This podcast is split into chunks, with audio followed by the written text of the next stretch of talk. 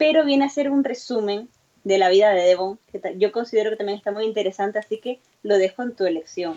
Puedo hacer esa mm. narrativa que suena más improvisada o leer el principio del libro. No, lo, dale, si querés vamos con la narrativa, no tengo ningún problema. vale, pues allá vamos. Eres tonto. Tienes una cara preciosa. Así que debes de ser tonto, ¿no?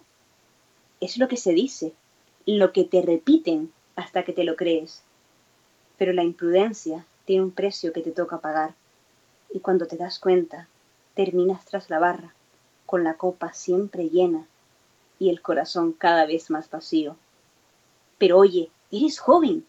Tu vida no puede terminar así. Así que decides escapar de ese lugar que tanto te marchita. Pero lo has olvidado, ¿no? Tienes una cara preciosa y eso te hace confiar en quien es tu enemigo.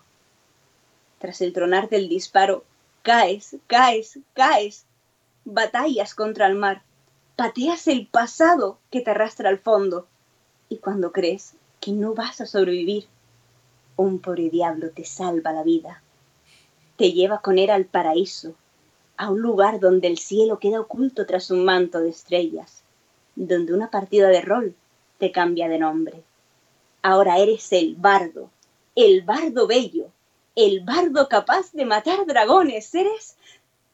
Caes, caes, caes, caes, porque ellos han descubierto aquello que pateaste en el fondo del mar.